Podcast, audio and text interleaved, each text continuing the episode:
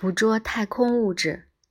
若你在晴朗的晚上仰望夜空，偶尔会见到流星一闪划过天际。人类很早就知道，流星是因高速穿越地球大气层而受热硕亮的陨石。这些陨石主要来自彗星、小行星和太阳系四十五亿年前形成时所残留的太空尘。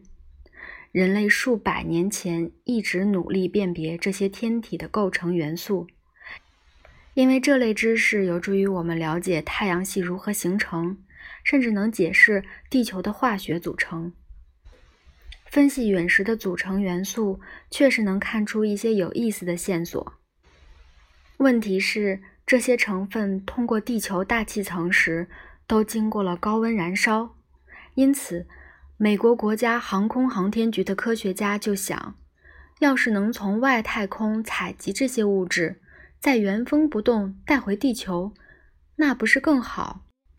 这个构想的第一个难题是，太空中的物质往往移动迅速。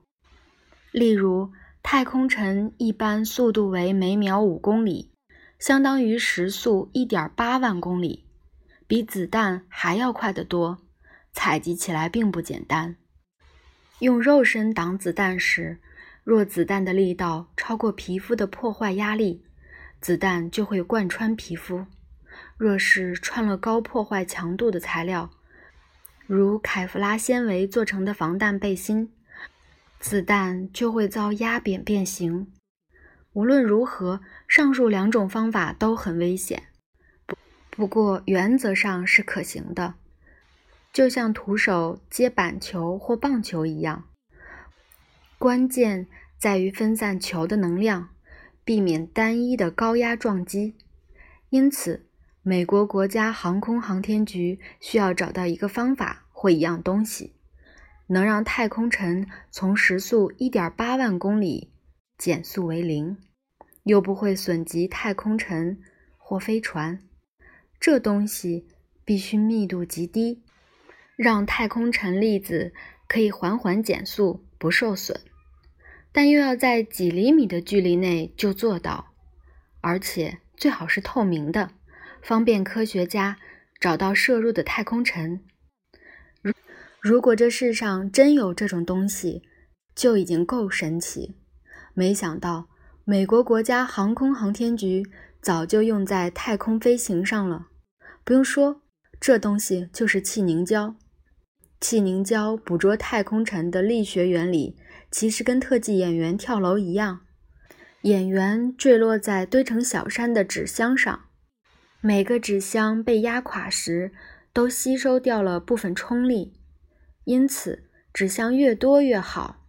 同理，气凝胶的每个遭太空尘粒子撞击时，会吸收掉一点点能量，但由于每立方米内就有数十亿个泡泡，因此气凝胶足以完好无损地阻挡住太空尘。依据气凝胶的特性，美国国家航空航天局规划了一整套太空任务，让宇航飞船在太空中轻柔地采集了太空尘。一九九九年二月七日，星辰号宇宙飞船发射升空。船上装载了穿越太阳系所需的装置，并且设定飞向威德二号彗星。